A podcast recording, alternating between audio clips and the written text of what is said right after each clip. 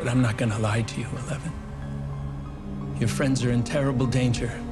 With each victim he takes, Henry is chiseling away at the barrier that exists between our two worlds. Chiseling?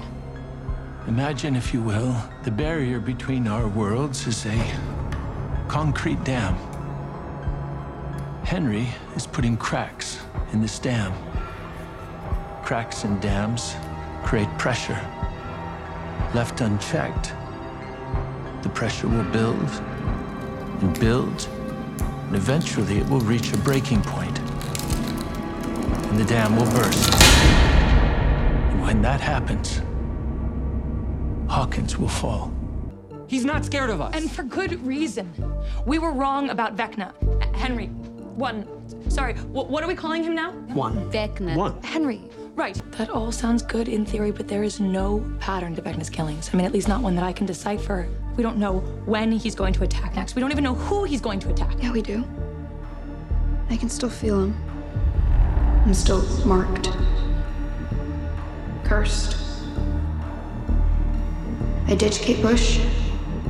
I draw his focus back to me. Max, you can't. He'll kill you. I survived before. I can survive again. I just. I need to keep him busy long enough so that you guys can get into that attic. And then you can chop his head off, stab him in the heart, blow him up with some explosive Dustin cooks up. I honestly, I really don't care how you put this asshole in his grave. Just. Whatever it is. Whatever you do. To miss. They were at, they were at Max's house. They're planning to kill him. To kill Henry. Okay, okay. This, does this Max have a last name? Max. Max Mayfield. Okay, okay, so here's what's gonna happen. I have people in Hawkins, and I'm gonna send some of them over to Max Mayfield, and they will stop him. Her. from- stop her and the rest of them from whatever foolish, although well-intentioned mission that they're attempting here, all right? No. No, do not send your men. Send me. Your friends are not prepared for this fight, Eleven. And neither are you. He uses my memories against me. But only my darkest memories. Same with Chrissy and Fred, right? Right. It's like he only sees the darkness in us. So I'll just run in the opposite direction. Run to the light. And maybe he won't be able to find me there. Now, how exactly do you plan on doing this? I'm not sure. But it's my mind. Not his, right? So I should be able to control where I am. I just need to push him away, find a happy memory, and hide there. Hide in the light. You got a memory in mind? Yeah. It was a time when I was happiest.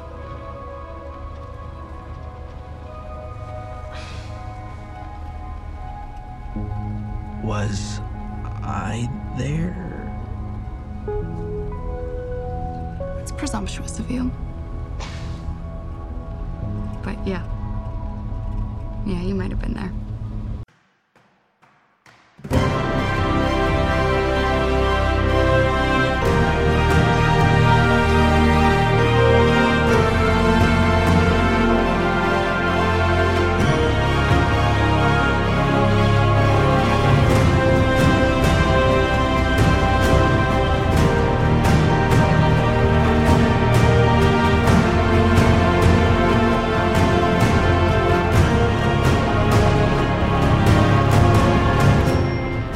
Kompakt 895, Haarverkauf. Hallo und herzlichen Glückwunsch zum 895. Kompakt, den ich am heutigen äh, ein bisschen warmen, aber äh, ansonsten eher grauen äh, Freitag, dem 28. Oktober 2022, Tag 301 in der KW 43 aufgenommen habe. Die Intros entstammen alle der achten Folge der vierten Staffel von Stranger Things. Hawkins will fall, we are all What we are calling him, try not to miss, send someone to Max, hide in the light. Was ihr hier aber wieder auf und in die Ohren bekommen könnt, sind nicht so Zitate aus einer Fernsehserie, sondern wieder die üblichen drei Teile, bestehend aus zwei Teilen, wo ich aktuelle politische Nachrichten kommentierend betrachte, beziehungsweise im dritten Teil aktuelle technische Nachrichten der vergangenen Woche kommentierend betrachte. Was davon ihr konkret hören könnt, wenn ihr am Stück weiterhört, ist dann Teil 2, die zweite Hälfte an Politiknachrichten, Meldungen von unserer Regierung, von unserer Wirtschaft und auch Corona kommt wieder vor. 12,5 Grad overcastige Greetings, die Feelsliken übrigens 12, Taupunkt 12, Wind 4 bis 4, Druckwert 10, 18,4, Cloudiness 100%, Visibility 27 km, aber kein Precap und eine Humidität von 96%, das Ganze stimmt 6 Uhr. So. DVD. Die Webseite, die App. Mal gucken, ob der überhaupt 6 Uhr Zahlen hat. Ja, er hat 6 Uhr Zahlen. Da waren es 12,5 Grad, sind 18,4 als Luftdruck, Luftfeuchte 97, Niederschlag 0, Wind aus SO mit 4 bis 11. Dann sind mir die 4 bis 4 aber nicht klar. Weser Pro behauptet von 6 Uhr, es wäre 14 Grad mit einer brokenen Cloud. Feelsleckte 15, Taupunktete 13, Humidität 93 Prozent. Druckwert 10, 18, 6 oder 10, 12, 7, wenn es Gerät misst und der Wind irgendwo zwischen 4 und 15 km unterwegs. Ja, Musk kauft, Twitter. So, äh, kommen wir gleich zu. Wetter. Weather 621. Partly cloudy 12.28 degrees Celsius. Feels like 11.99 degrees Celsius. Dew point 11.72 degrees Celsius. Visibility 25.94 kilometers. Pressure 1018.79 millibars. Rain 0 millimeters with 11% probability. Air quality 2. Good. So. Also die Tagespropaganda lässt uns wissen, äh, Twus, äh, Musk kauft Twitter-Ansprache des BMWS-Präsidenten, eure Einigung auf klimaneutrale Neuwagen. Okay. Ja, dass äh, elongated Twusk die, der Folgentitel von einem halben Jahr war und ich da noch nicht wissen konnte, dass in dem Vertrag drin steht, der giltet in einem halben Jahr. Oder anders ausgedrückt, ja, also jetzt ist ja auch der früheste Zeitpunkt und gleichzeitig äh, für die Gerichtsverhandlungen, die da sonst wieder ausgebrochen wäre, auch der späteste Zeitpunkt. Spannende Frage, wo das Geld herkam, äh, habe ich jetzt noch keine Antwort drauf gesehen, aber gut. So, also ja, äh, Tavit, der gehört jetzt äh, einer Firma, über die Enlom Sug Kontrolle hat. So, kommen wir dann also jedenfalls bei der bescheidenen Regierung an. Die geht da mit der Ländergasforder los. Weil in der Energiekrise will der Bund Milliardenkredite aufnehmen, um VerbraucherInnen und Verbraucher und UnternehmerInnen und Unternehmer zu entlasten. Der Wirtschaftsstabilisierungsfonds, ein Sondertopf außerhalb des Bundeshaushalts, darf nun Schulden von bis zu 200 Milliarden Euro aufnehmen, wie der Bundestag am Freitag beschloss. Während auf Landes- und Eu-Ebene über Entlastungen gesprochen wurde, gingen die Gefechte in der Ukraine weiter. Bla bla bla bla bla bla. Bla. Also äh, ja, da ist eigentlich nichts richtig drin, außer ja, also der Bundestag hat jetzt am Freitag abgenickt, was die Regierung ja schon längst haben wollte. Ja, der Wirtschaftsstabilisierungsblafaselfonds darf Kredite aufnehmen. Für den gilt natürlich die staatliche Schuldenbremse nicht, an der sich ja schließlich Sunju East 623 ja, und ab nächste Woche ist es dann also 5.23 Uhr und damit sehen wir es dann hier nicht mehr. Äh, an der sich ja bekanntlich äh, der Lindner immer aufgeilt, an der Schuldenbremse. Äh, die gilt ja aber nicht für den Wirtschaftsstabilisierungsblafaselfonds, weil der ist ja nicht offiziell Teil des Staatsbudgets. Oder anders ausgedrückt, ja, schön. Ne, Sonderhaushalte oder Nebenhaushalte neben dem Haushalt. Da kann man natürlich so tun, als wäre der Haushalt irgendwie äh, stabil und als hielte der irgendwelche Schuldenbremsen ein.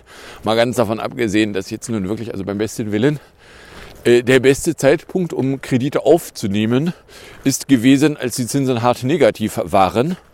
Da taten wir es aber nicht, weil die damaligen Bundesminister für Finanzen, unter anderem ein Herr Schwafbler, sich dann lieber an einer schwarzen Null aufgeilten. So, und auch ein Herr Scholz als äh, Bundesminister für Finanzen tat ja ungefähr gar nichts, um äh, die verrottende Infrastruktur mit Geld zu versorgen. Oder anders ausgedrückt, dass wir jetzt ein Problem haben, ja, das liegt daran, dass da diverse Minister lange Zeit überhaupt nichts taten. Ja. Das überrascht mich ja jetzt auch nicht. No? So, dann äh, Termin nicht. Die Bundesregierung verzichtet offenbar auf ein neues äh, Regierungsterminal am Flughafen Berlin-Brandenburg, meldete es hier am Sonntagnachmittag. Der Kanzler und seine Ministerinnen und Minister wollten künftig das Übergangsgebäude am Bär dauerhaft nutzen, berichtet eine Regierungspostille vom Wochenende unter Berufung auf Regierungskreise. Das Übergangsgebäude war 2020 für rund 70 Millionen errichtet worden. Äh, ja, und die Frage, also im Moment, die wollten sich da noch irgendwie einen Prachtbau hinstellen. Äh, mit welcher Begründung hätte das denn passieren sollen? Na? Ein neues Regierungsterminal würde Schätzungen zufolge ein Vielfaches kosten. Ja, ach. Na, also die. So, dann äh, VD-Ersatz. In Teil 1 hatten wir es schon, weil äh, die Missbrauchsbeauftragte am Wochenende meinte, äh, die Missbrauchsopfer missbrauchen zu müssen. Aber ja, Bundesjustizminister Buschmann hat seinen Entwurf für eine Nachfolgeregelung zur umstrittenen verdachtsunabhängigen illegalen Verratsdatenspeicherung vorgelegt. Darin heißt es, Ziel sei ein ausgewogener Ausgleich zwischen dem Interesse an einer effektiven Strafverfolgung und dem Interesse der Menschen am Schutz ihrer personenbezogenen Daten und der Vertraulichkeit ihrer Kommunikation. Kern des Entwurfs ist das sogenannte Quick-Freze-Verfahren. Dabei wird ein Telekommunikationsanbieter verpflichtet, bei einem Anfangsverdacht Daten zu einzelnen Nutzern für einen bestimmten Zeitraum zu speichern. Möglich soll dies allerdings nur bei schweren Straftaten wie etwa Totschlag, Erpressung oder Kindesmissbrauch sein. Keine Angst, die Liste an Straftaten, wegen der man das tun könnte, wird dann schon noch rechtzeitig ausgedehnt werden, sodass es am Ende dann doch wieder für absolut alles gilt. Falsch geparkt, Quick Freeze. Na, genauso wie der Wanzeneinsatz äh, von äh, damals, als er das erste Mal in der, in der Debatte auftauchte, ja, nur für schwersteste Verbrechen, Straftaten, Terrorfälle. So, ja, dass es inzwischen irgendwelche Straftaten gäbe, für die nicht irgendein Bulle irgendwas verwandeln darf, äh, formuliere ich mal vorsichtig, äh, wäre mir nicht bekannt.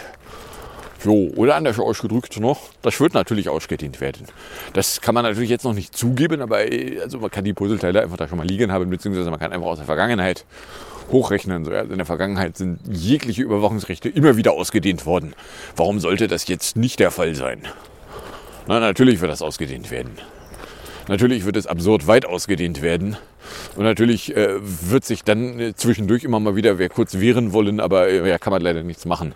Wollen Sie etwa äh, schwerste Straftaten erlauben? No?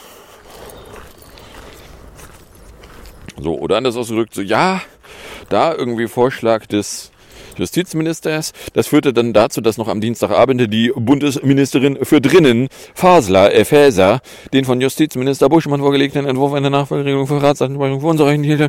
Das immer im Entwurf geregelte sogenannte Quick-Verfahren könne als flankierendes Instrument zum Einsatz kommen. Es sei allerdings kein adäquater Ersatz für die Speicherung von IP-Adressen. Grundlage des Handelns soll die Entscheidung des Europäischen Gerichtshofs sein. Äh, so, nee, hier Quick-Freeze oder Friss Dreck. Ja, aber, aber, aber, aber, aber, aber, aber, aber halt die Fresse. Fällt mir dazu spontan ein. Na, ja, wenn die Bullen, na, andersrum. Frau Fasler, Sie behaupten, das da sei unzureichend. Äh, das, was es da gibt, entspricht ungefähr dem, was ja, ähm, oder ist keine offensichtliche Abweichung von dem, was wir im Moment haben. Können Sie denn mit dem Finger drauf zeigen, wo denn die Bullen sich zwar anstrengten und das Beste taten, was ihnen in der Lage war zu tun, was hat wieder das Spinnengespiel hier draußen dran. Aber leider, leider waren die Daten schon nicht mehr nutzbar, waren nicht mehr verfügbar, weil nicht verdachtunabhängig Verbindungsvorrats gespeichert wurden. Können Sie darauf zeigen mit dem Finger? Weil wenn Sie behaupten, Quick Freeze wäre nicht hinreichend, dann erwarte ich, dass Sie das mit irgendetwas unterliegen, was nicht, aber in meiner Fantasie kann ich mir vorstellen, das ist, sondern irgendwas, was in der Realität verankert ist.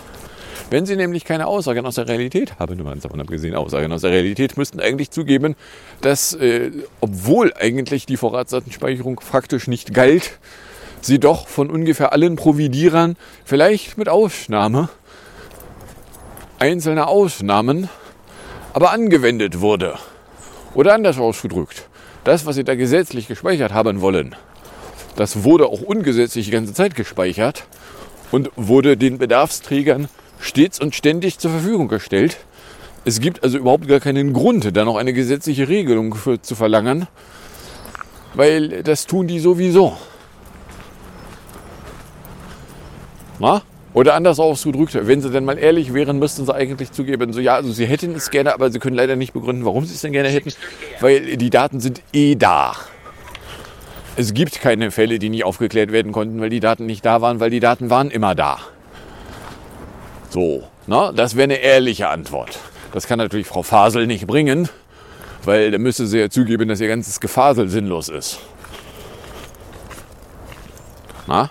Und sich jetzt beschweren, ja, aber das ist ja gar nicht die Vollüberwachung, die ich haben will. Ja, hast du mal das Volk gefragt, ob das Volk denn irgendwie von Mördern überwacht werden will. Hm? So, dann äh, großes Buhai, hinter dem sich im Zweifelsfall auch irgendwelche wichtigeren Meldungen hätten verstecken können. Haarverkauf. Ja, hatte ja letzte Woche schon so hier irgendwie äh, im Hamburger Hafen da das Containerterminal namens Toller Ort. Äh, da hatte ja die chinesische Firma Costco Interesse daran, so bummelig ein Drittel von zu kaufen. Der frühere Bürgermeister Hamburgs, Olaf S. Punkt, bekannt als äh, Freund der Warburg Bank und Cum-Ex, äh, hatte da keine Einsprüche gegen äh, sechs Ministerien, die da irgendwie Aussagen zu Protokoll geben durften, äh, hatten allerdings jeweils die Hand gehoben und wollten das verhindern. Und nun war also die Frage so, ja, und was nu?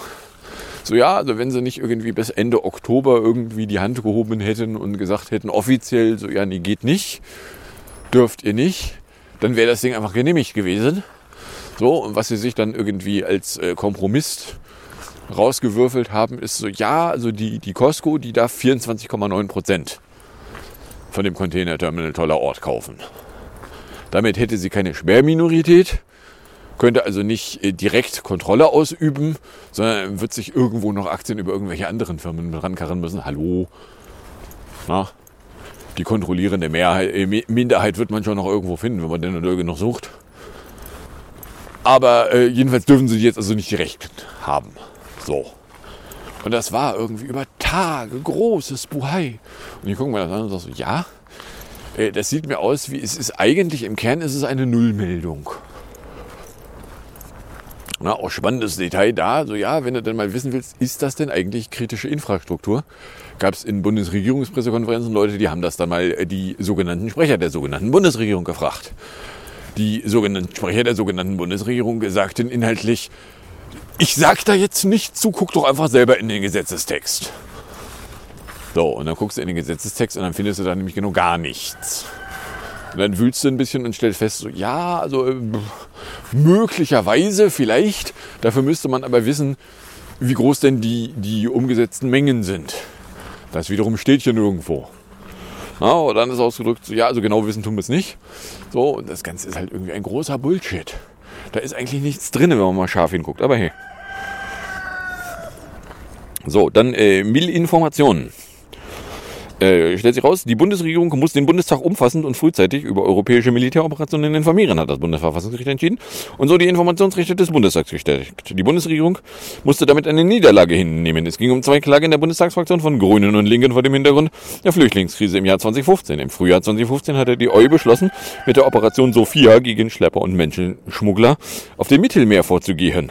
An den Einsatz hatten sich auch Schiffe der Bundeswehrmacht beteiligt. Die Pläne wurden den Bundestagsabgeordneten erst zugänglich gemacht, nachdem der Rat der EU-Staaten den Einsatz bereits beschlossen hatte.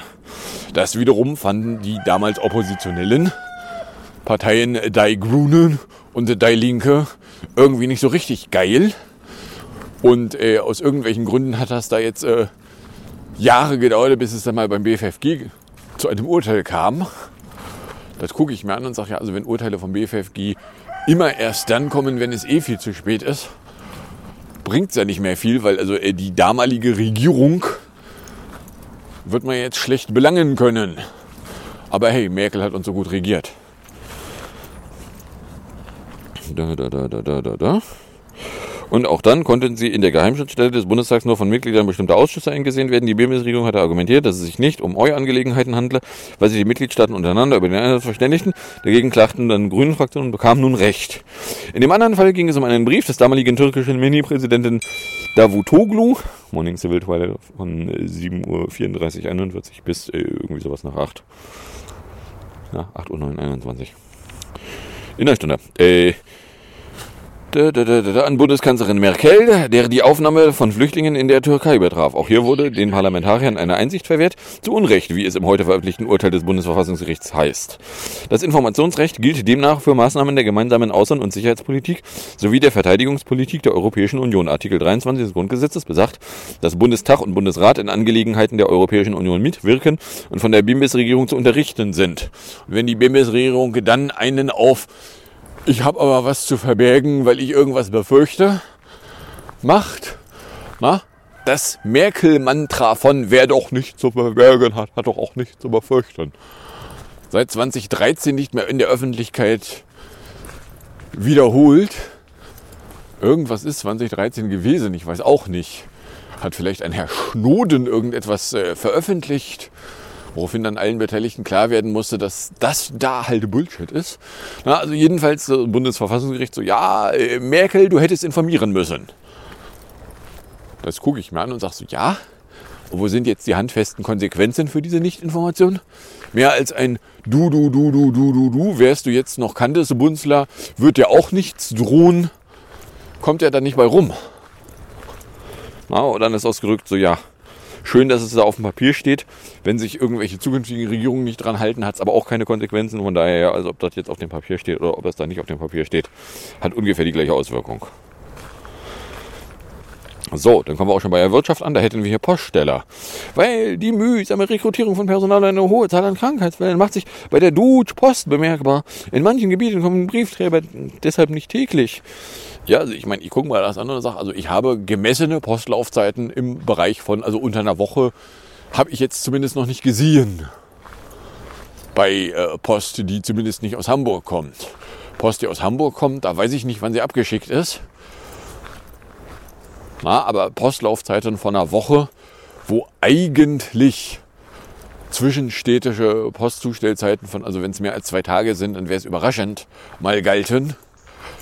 Na, und die Post, die halt Leute rausgeworfen hat, Aufgrund der sehr hohen Infektionszahlen fehlen Mitarbeiter in einigen Betriebsstätten reihenweise aus, sagte Thomas Schneider, Betriebschef des Post- und Paketgeschäfts in Deutschland, der Regierungspostille vom Wochenende. Zudem sei die Situation auf dem Sklavenmarkt derzeit sehr angespannt. Ja, Gott, sie bieten halt nichts und wollen dann, dass da Sklaven für sie sklavieren. Ja, die Situation auf dem Sklavenmarkt ist nur dann angespannt, wenn du halt Angebot und Nachfrage, die irgendwas mit dem Preis zu tun haben, nicht beachtest. Angebot, es gibt relativ wenig Leute, die bereit sind, ihre Arbeitsleistung anzubieten. Nachfrage, es gibt relativ viele Leute, die Arbeitsleistung nachfragen und aber leider den Preis nicht erhöhen wollen. Ja, äh, merken Sie was? Dann werden äh, Leute vielleicht einfach auch nicht jedes Angebot annehmen. Na? Dann werden Sklaven halt nicht für sie arbeiten. Woran das wohl liegen könnte? Sind ihre Angebote für Bezahlung vielleicht unzureichend? Maybe, I don't know. No? Wie gesagt, ich habe gemessene Postlaufzeiten, die sich äh, in, also wenn es unter eine Woche dauert, überrascht es mich bemessen. So, dann ist ausgerückt, wenn irgendwo ein, ein Stück Post in meine Richtung unterwegs ist, kriege ich es dann mit, wenn es zu spät ist. No? Nee. Auch seien Beschäftigte, die während des Corona-Lockdowns zur Post gewechselt seien, wieder in ihre früheren Berufe zurückgekehrt. Ja, ich meine, Leute, die händeringend irgendeine Beschäftigung gesucht haben, äh, haben die dann auch nur temporär gesucht. Sie wollten ja aber auch nur temporär Leute, sie haben ja dann auch Leute rausgeworfen. Und jetzt haben sie keine Leute, ja, so ein Pech aber auch. Das hat ja langfristige Planung erfordert. Was langfristig planen wir? Nee. No? Metro-It. Ach genau, seit äh, Wochenanfang äh, meldete der Heise-Ticker am Sonntag, wären wichtige IT-Systeme der Metro-AG ausgefallen. Ein Cyberangriff beeinträchtigte den Filialbetrieb erheblich. Nun drohen leere Regale. Wir können nicht mal prüfen, ob die Kasse stimmt. Auch sechs Tage nach dem Angriff auf die IT des Großhändlers Metro-AG leiden Personal und Kunden anders als von der Metro-AG zunächst eingeräumt weiter unter erheblichen Betriebseinschränkungen beginnt am Eingang. Normalerweise öffnet die Kundenkarte die Türen zum Großmarkt. Doch die Kartenterminals sind auch am Samstag noch außer Betrieb. Seit dem Ausfall der Serveranbindung am Montag, 17.10. überprüfen Mitarbeiter von Hand, ob die Karten gültig wären, bevor sie die Absperrung öffnen. Oder anders ausgedrückt, Metro hatte einen Ransomware-Befall und äh, tut da jetzt aber irgendwie nicht so richtig dolle viel oder tat da nicht so richtig dolle viel. Boah, also ich meine, nachdem Metro ja nicht für Endkunden gedacht ist, gucke ich mir das breite Grinsen an und sag so, ja, ist peinlich, ne? Ist irgendwie doof, ne?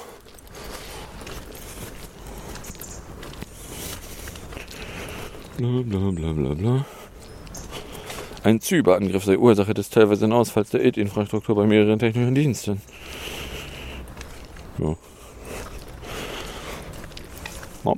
Das gucke ich mal an und sag so, ja. Gott, ne? äh, nachdem die in einem Großhandel sind, könnte also, können also Leute, die bei denen einkaufen, um dann an Endkunden zu verkaufen, äh, da auch Schwierigkeiten haben. Auf der anderen Seite, ja, mein Mietleiter mit der Metro arg hält sich doch arg in Grenzen, ich weiß auch nicht. So, dann US-Beschluss. Meldung aus der Kategorie Ja, aber jetzt aber mal wirklich. Äh, hätten jetzt also auch die EU-Mitgliedsländer abgenickt, was die EU-Kommission schon vor Ewigkeiten haben wollte, das EU-Parlament dann auch abgenickt hat.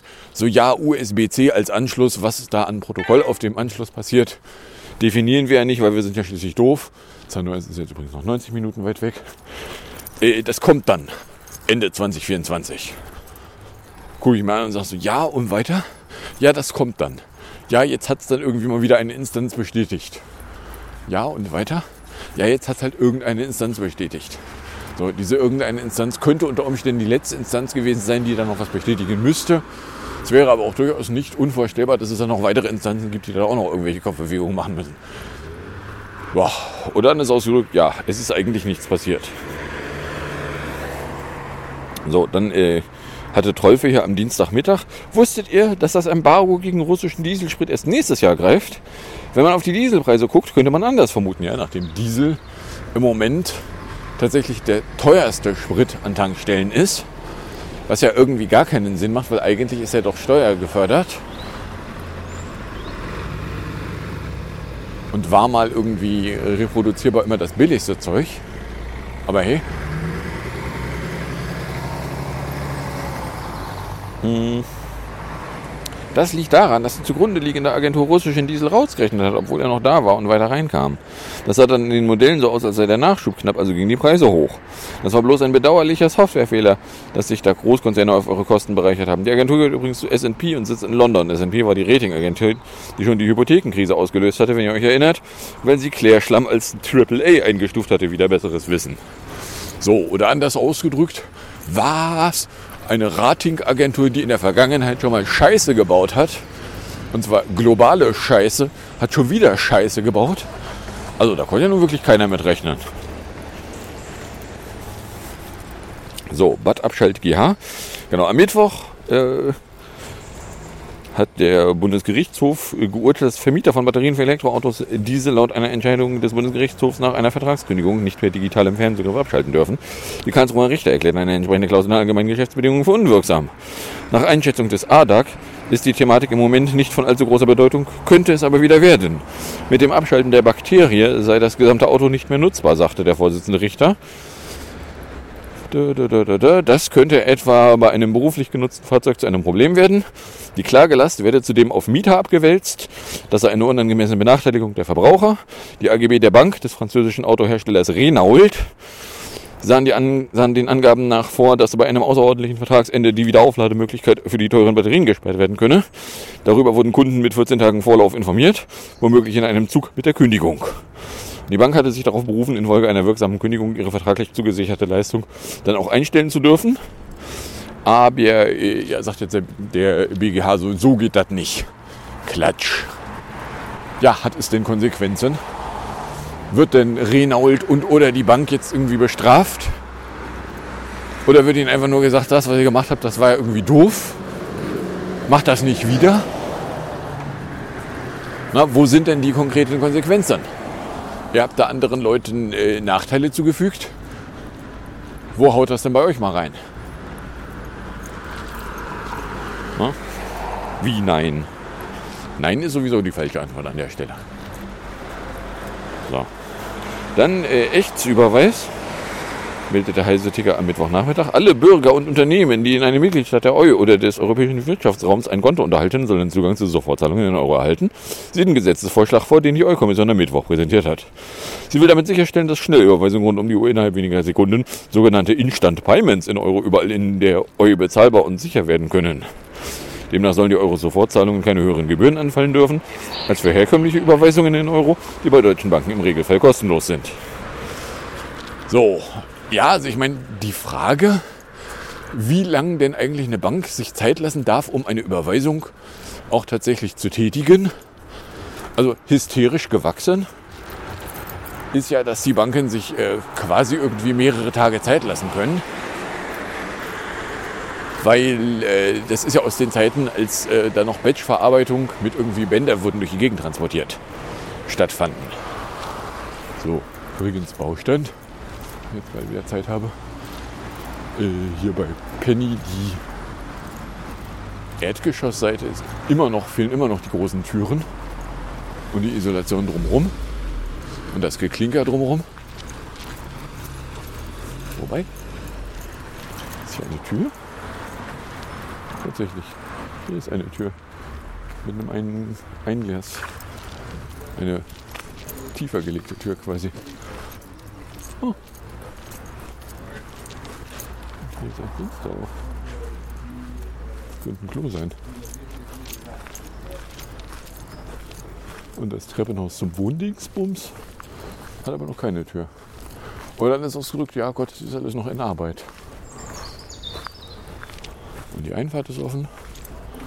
Und äh, die Löcher beim DM, da habe ich am Mittwoch, was glaube ich, gesehen, da ist jetzt irgendwas, haben sie da, da drin reingebaut.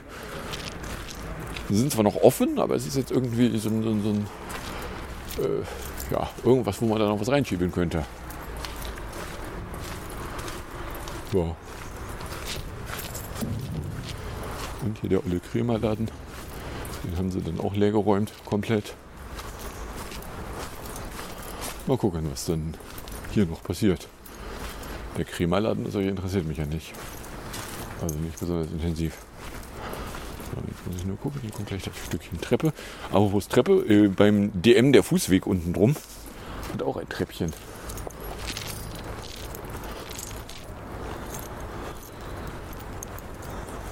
Ja, so, äh, ja, also Echtzeitüberweisungen, ähm, ja. Also ich meine, die Anforderung, dass irgendwie äh, man vielleicht aus, es werden irgendwie Bänder durch die Gegend transportiert, Zeiten dann doch mal irgendwie rauskommen könnte und ein bisschen näher an Echtzeit rankommen könnte. Ja, wie Echtzeit dann Echtzeit sein muss, äh, da habe ich jetzt nicht wirklich eine Meinung zu. So, kommen wir dann auch schon in der Corona-Ecke an. Da hätten wir erstmal die Stegunweitung, weil äh, Montagvormittag meldete die stinkende Impfkommission, sie plane keine Ausweitung der bestehenden Corona-Impfempfehlungen. Der STIKO-Vorsitzende Mertens sagte der Kinderfressagentur, die zweite Booster-Impfung werde auch weiterhin nur über 60-Jährigen und Menschen mit Vorerkrankungen empfohlen. Ja, dass äh, man vielleicht auch mal drüber nachdenken könnte, dass es ja Leute gibt, die jetzt schon vier Impfungen haben, aber noch keine an Omikron angepasste dabei dass man da vielleicht auch mal irgendwie drüber nachdenken könnte. Auf der anderen Seite äh, sind wir jetzt halt beim besten Willen irgendwie an dem Punkt, wo auf die STIKO man jetzt wirklich nichts mehr an Wartefrist geben kann. So, ganz davon abgesehen, dass ja auch die angepassten Impfstoffe, für die gibt es keine Studien. Beziehungsweise das, was es an Studien gab, waren keine Studien, bei denen irgendwelche Menschen geimpft wurden. Oder die gesamte Zulassung davon äh, entspricht eben gerade nicht dem, was an Zulassungsverfahren ansonsten so an Impfstoffen für Menschen stattgefunden hat. So, und dann gibt es ja noch die Ländheit von Montagabend. Die Gesundheitsminister der Länder wollen bei der Einführung einer möglichen Maskenpflicht in den Drinnenräumen geschlossen vorgehen und dafür entsprechende Schwellenwerte verarbeiten. Ja, solange ihr nicht auf die hirnrissige Idee kommt, dass ihr irgendwo die Inzidenz wieder ausgrabt, für die Inzidenz aber nur PCRs gelten lasst und die Zugangshürde für PCRs so hoch legt, dass praktisch niemand sich testen lässt. Oder anders ausgedrückt, total klar ist, dass eure Inzidenz eigentlich nur noch gequillter Unsinn ist. Äh, könnt ihr da auch irgendwelche Schwellwerte dahin werfen? Also weil im Moment haben wir schlicht und ergreifend nicht wirklich eine Ahnung, wie die Zahlen eigentlich real aussehen. Was irgendwie vom RKI an Zahlen kommuniziert wird, sieht danach aus, dass gerade irgendwo äh, die Zahlen mal wieder runtergegangen wären Ob das ein echter Rückgang von Infektionen ist, wissen wir schlicht und ergreifend nicht, weil ganz ehrlich, wir gucken sowieso nicht mehr genau hin. So, eigentlich ist Corona irgendwie sowas ähnliches wie durch. Also nicht durch, durch, aber ja, wir gucken halt einfach nicht mehr hin. So, und damit eigentlich durch. So. 29 Minuten. Ach komm. Dann kommen wir in der Musik- und Hinterecke an. In der Musikecke hätten wir hier PS22 von 2012 mit Walk the Moon. Hier dem Titel Anna Sun, der äh, mit dem mit, mit, dem Arsch auf dem Klavier endet, nämlich in äh, 4 Minuten 55. Gefolgt ist das Ganze dann von einem Ausschnitt aus dem schönen Morgen vom 17.10., wo sich der Körpersbusch zum Grünen Parteitag in 4 Minuten 54 ins Benehmen setze. Dann sage ich danke fürs Anhören, fürs Runterladen, nicht so sehr fürs Streamen, für den Fall, dass euch überkommt und irgendeine Form von Reaktion in meine Richtung loswerden wollen würdet. Werdet ihr herzlich dazu eingeladen, das zu tun, indem ihr einen Tweet at Comport adressiertet oder eine compiblog.gmail.com verschicktet. Wünsche ich euch viel Spaß mit der Musik, dem Outro und bis zum nächsten Mal, wenn da nichts dazwischen kommt. Ready, here we go. Thank you.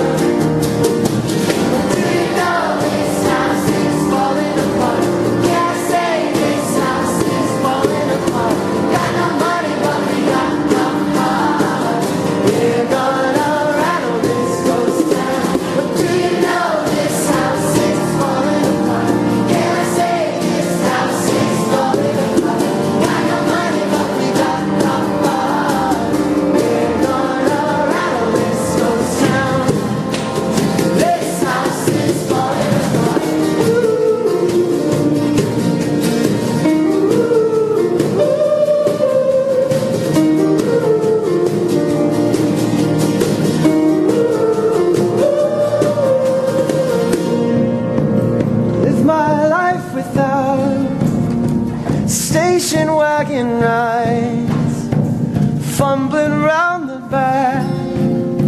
Not one seatbelt on. Wait for summertime coming up for it. Now it's all a wash. Well, now it's all a wash. My life without coming up for it.